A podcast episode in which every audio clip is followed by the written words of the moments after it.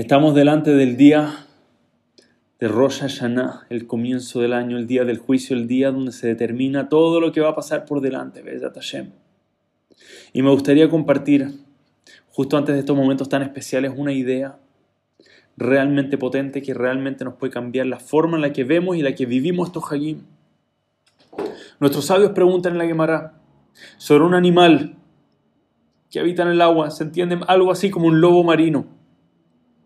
Y los sabios preguntan si este animal, llamémoslo lobo marino, es un animal de hábitat, su hábitat real es la tierra o el agua, porque es un animal que está mucho en tierra, pero también es un animal que está mucho en el agua. ¿Cuál de los dos es su hábitat natural? Esa es la pregunta de los sabios. Y responden que la realidad es que el lobo marino es un animal terrestre, no un animal, a pesar de que lo llamamos lobo marino, no es un animal marino, es un animal terrestre. ¿Por qué? Me gustaría traer la respuesta a esta pregunta con una parábola. Escuché hace unos años atrás, justo antes de Yamim Noraim, justo en, justo en esta época, antes de Rosh Hashanah, escuché una parábola que dice lo siguiente. Había un hombre en una comunidad que tenía una costumbre de coleccionar aves exóticas, hermosas, lindas, con unos colores, una locura. Y cada vez que podía, tomaba esta ave, la, entrenaba para que esté arriba de su hombro y se paseaba por la ciudad mostrando a su ave, mostrando un animal hermoso, bellísimo. Y un año, este hombre llegó con un, de verdad que un ave, un pájaro, quien le habíamos visto algo tan lindo. Este ave era una locura, una belleza a los ojos de cualquier persona. Todos se acercaban, la cantidad de colores en su plumaje era una locura. Y le preguntaban, ¿de dónde, ¿de dónde sacaste esto? ¿De dónde sacaste algo tan lindo? Él decía, mira, mi contacto secreto, pero mira qué belleza. No solamente eso, además era un animal cayer. Mira, un animal tan lindo y cayer, dice, y no solo eso. Y el hombre empieza a cantar y muestra que el ave también sabe cantar. Wow, eso no lo, no lo puedo creer. Un animal que canta, un animal que es hermoso, es cayer y canta. Dice, no solo eso, el animal también es capaz de bailar y lo pone en el suelo y muestra cómo el animal baila un poco. La gente no lo puede creer, es lo más espectacular que han visto en sus vidas. El hombre está paseando, mostrando su animal, y pasa al lado a alguien que lo ve con una envidia. No le gustó para nada esto, no le causó ni una gracia, tanta atención, porque todo el mundo le da tanto, eh, tanta atención, le celebran tanto su ave, yo también quiero una ave así. Y le molesta mucho, alguien muy envidioso dice, yo no puedo dejar que esto pase, ¿qué hace este hombre? Se acerca. Cuando nadie está mirando, el hombre ve que un segundo está distraído, la gente lo está felicitando por su ave, toma el ave, lo guarda en su chaqueta y sale corriendo, nadie lo ve. El pobrecito el hombre, el dueño de verdad, cuando se da vuelta, ve, el ave ya no está al lado de él. Empieza a buscar, por favor, alguien ayúdame, ¿a dónde se fue mi ave? Empiezan a buscar por todos lados, pero lamentablemente el ave ya se había ido. Too late. El ave ya estaba en manos de otra persona.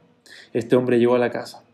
Le muestra a su esposa el ave y dice, mira qué belleza. La mujer no puede creer que, qué animal tan lindo. Y le muestra, además canta y además baila, una locura. Y le dice, ¿dónde sacaste algo así? Le dice, mira, entre tú y yo, había un señor ahí que lo tenía, se lo robé, no le digas a nadie. la esposa, claramente no una mujer muy tzadeket, lo, apoya, le dice, wow, mira, la verdad es que muy linda ave y qué bueno que no te pillaron. Le dice, pero tenemos un problema. La gente va a entrar a la casa y van a reconocerla de una. Mira, un ave tan llamativo. De una nos van a quitar este ave. Olvídalo. Y dice, tienes razón, no lo había pensado. Entonces el hombre va al baño, saca una máquina de afeitar, le saca todas las plumas a este pobre pájaro dice, mira, ya, ahora nadie lo reconoce, que es un animal espantoso. La esposa ve y dice, sí, efectivamente, me, gustó. Con eso ya me quedo tranquila, nadie se va a dar cuenta. Pero, para sorpresa de ellos, mitad del día el ave empieza a cantar y se empieza a escuchar hasta afuera, fuerte, con una voz impresionante. Esta ave sabía cantar. El hombre dice, no, ¿qué hacemos? Entonces toma el ave, lo lleva un veterinario y dice, quiero que me ayudes, tiene una voz, este animal canta, quiero que me ayudes, toca ahí lo que sea, cuerdas vocales, necesito que el animal pare de cantar. El veterinario le dice, ¿por qué esto? Lo mejor que te puede pasar una vez que canta. Le dice, mira, solamente haz lo que te pido. Y el pobre animalito le quitan no solamente su pluma hermosa que tenía, su plumaje impresionante, le quitan la voz y el animal ya no puede seguir cantando. Pero no terminó ahí. Porque la noche siguiente el animal se le empezó a ver la silueta desde afuera, el animal bailando. Entonces le tocó empezar a moverle las patitas, amarrar las patitas para que el animal ya no baile. Dice, ya, ahí está arreglado, ya no canta, ya no baila, tiene las, patas amarradas, ya no tiene el plumaje, ahora sí que sí, nadie en el mundo lo va a reconocer. Y así fue, ¿quién iba a reconocer a este ave? Pasaron los años y este hombre se estaba acercando un tiempo. Hagim dice que vamos a comer para los Hagim este año. Vieron que estaban mal de financiamiento. Dice, mira, este animal ya no es lindo, ya no canta, ya no hace nada. Vamos a llevarlo, le hacemos shejita. Y ahí, si Dios quiere, vamos a, a disfrutarlo para Hag. Claramente no era muy cariñoso con esta ave, no le, tenía no le tenía el cariño y el respeto a su dueño de verdad. Y lleva este animal donde el matadero y lo pone, se pone ahí en la fila, fila para hacerle shejita, se paran ahí en fila y para su sorpresa, justo antes de su turno, entra el dueño original de esta ave.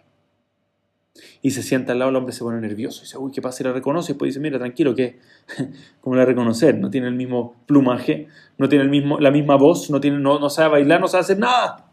Estamos, está todo bien. Y el dueño se sienta, pero el ave inmediatamente se empieza a agitar cuando ve a su dueño tan de cerca. Lo reconoce y empieza a alterarse. El hombre no entiende y dice, hey, tu pájaro claramente algo, este ave está, está, aleteando mucho, está todo bien, y de repente ve los ojos del ave y dice, hey, espera, dice, yo lo reconozco, este es mi pajarito, dice, este es el ave que me quita, este es el ave que me faltaron a mí, tú me lo robaste, dice, ¿cómo se te ocurre? Eso es mío, dice, ¿qué? Dice, tranquilo, ¿cómo, va a ser tu pájaro? Le dice, por favor, míralo bien, este, este, es horrible, no tiene pluma, no, no canta, no nada. Dice, no sé qué le hiciste, le sacaste las plumas, no sé qué le hiciste a la voz, pero yo reconozco, cuando lo veo, yo lo reconozco, este ave es mío. Y quiero que me la devuelvas. Le dice, no, yo ya lo traje para acá, yo voy a hacer shejitá, este animal es mío. Y empiezan a pelear, a discutir, de que finalmente no queda más alternativa que hablar con el rabino de la ciudad.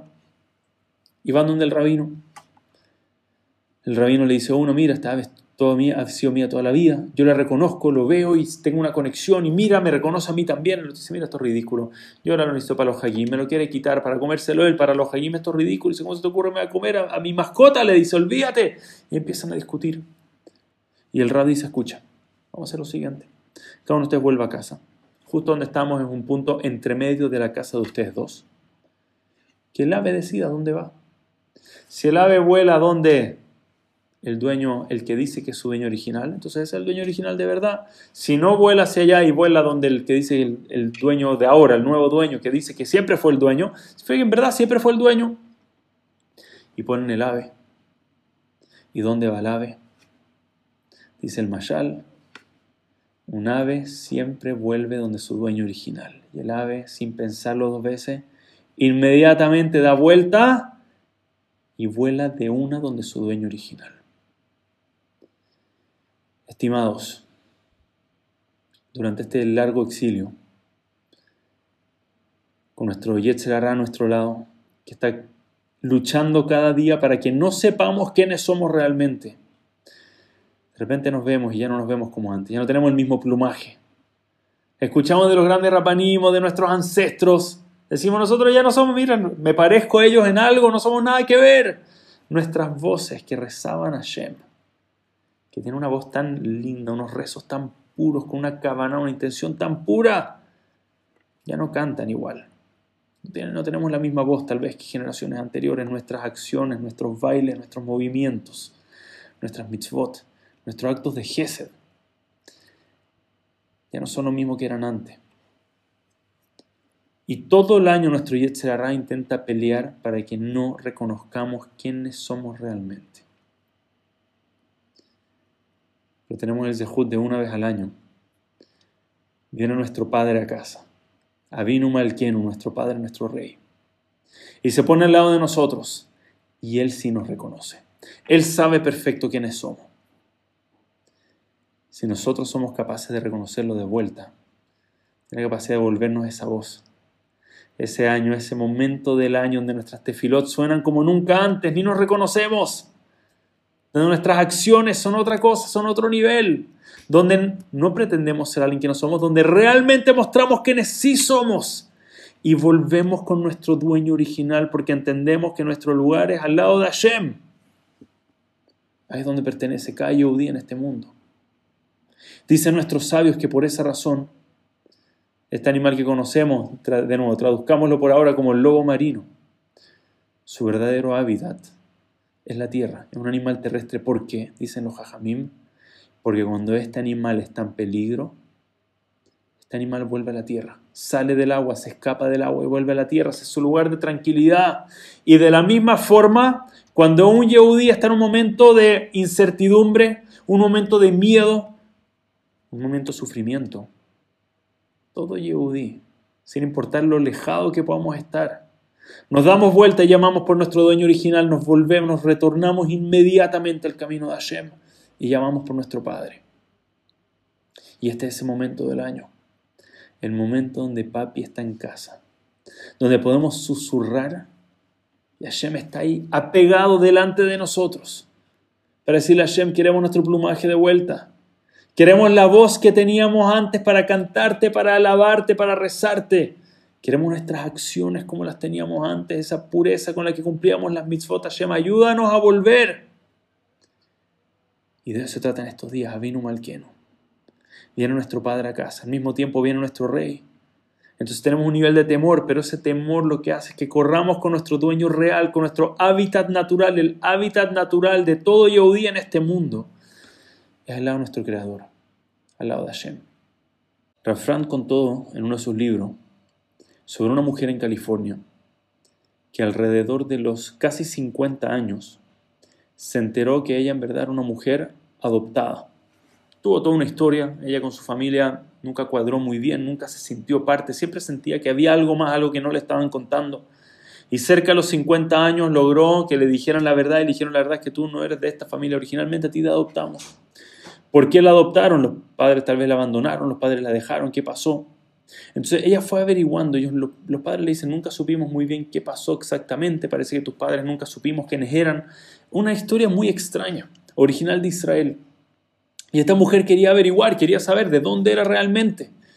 Y viajó hasta Israel y, de nuevo, indagando, buscando, encontró un reportero que traía casos de bebés que nacían en hospitales, que llegaban de países extranjeros, que había una pequeña mafia que tomaba estos bebés y se los daba a otras familias. Movían bebés, lo quitaban a uno, vendían a otro, movían, movían de un lugar para el otro. Y ella al poco tiempo logró cuadrar que ella había sido uno de estos casos, uno de estos casos que había nacido, la habían arrebatado de sus padres y se la habían dado a otra familia. Y ahora ya sabiendo que no fue algo que la abandonaron, no fue algo ni siquiera que perdió a sus padres, sus padres potencialmente estaban vivos todavía. Ella dijo como sea, quiero buscar quiénes son mis padres. Y empezó a averiguar, empezó a buscar de nuevo, todo con ayuda de este reportero, quería tener una buena historia. Y empezaron a buscar y finalmente había una pareja que su historia cuadraba muy bien con esta señora. La fecha cuadraba muy bien, la fecha donde ellos le habían quitado su bebito o pensaron que habían perdido su bebé, cuadraba muy bien con la fecha de esta señora y con un examen de ADN le llegó una carta confirmando que había encontrado a su madre. Le dijeron que logró encontrar a su mamá. Ella no podía creerlo. El problema es que su madre vivía en otro país. No manejaban el mismo idioma. Su madre que estaba con vida tenía más de 70 años, no se habían visto hace 50 años. ¿De qué iba a hablar? Pero le quería conocer, quería poder dar un abrazo. Imagínense la madre, quería ver a su hija, pero ¿de qué se habla? No tenían nada en común, no tenían el mismo estilo de vida, nunca se habían visto en la vida.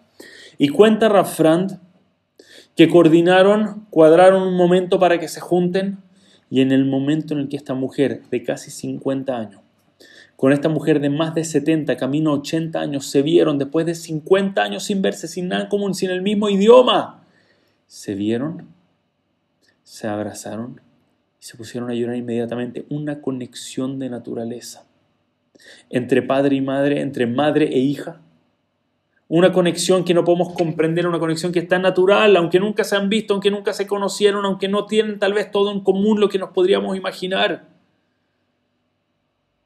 Hay una conexión natural entre una madre y una hija, entre un padre y un hijo, una hija, que en el momento en el que se ven, aunque no hablan el mismo idioma, se habla con el idioma del alma, se habla con esa conexión natural que tenemos. Y de eso se trata en estos días. me está en casa Hashem viene a estar uno con cada uno de nosotros. Nuestro Padre, nuestro Rey, viene el Rey del mundo, que es nuestro Padre, va a estar en casa con nosotros. Y son tiempos de incertidumbre, son tiempos donde vemos a nuestro Padre. Y puede ser que en el camino nuestro lindo plumaje lo perdimos. Pero en el momento en el que vemos a nuestro Padre a la cara, en el momento en el que volvemos y nos acercamos a Shem nuevamente, somos capaces de reconocer una conexión totalmente natural, totalmente evidente que tenemos con nuestro Padre. Y de eso se tratan estos días. Se tratan de volver a casa. Se tratan de reconocer a papá y decirle, papi, ayúdame. No tengo las plumas de antes, ni el baile de antes, ni la voz de antes. But you can give it back to me. Tú me puedes devolver ese plumaje.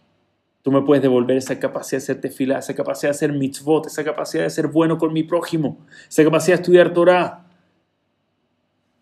El lugar mío natural es al lado tuyo. Ahí es donde quiero estar, apegado a Hashem.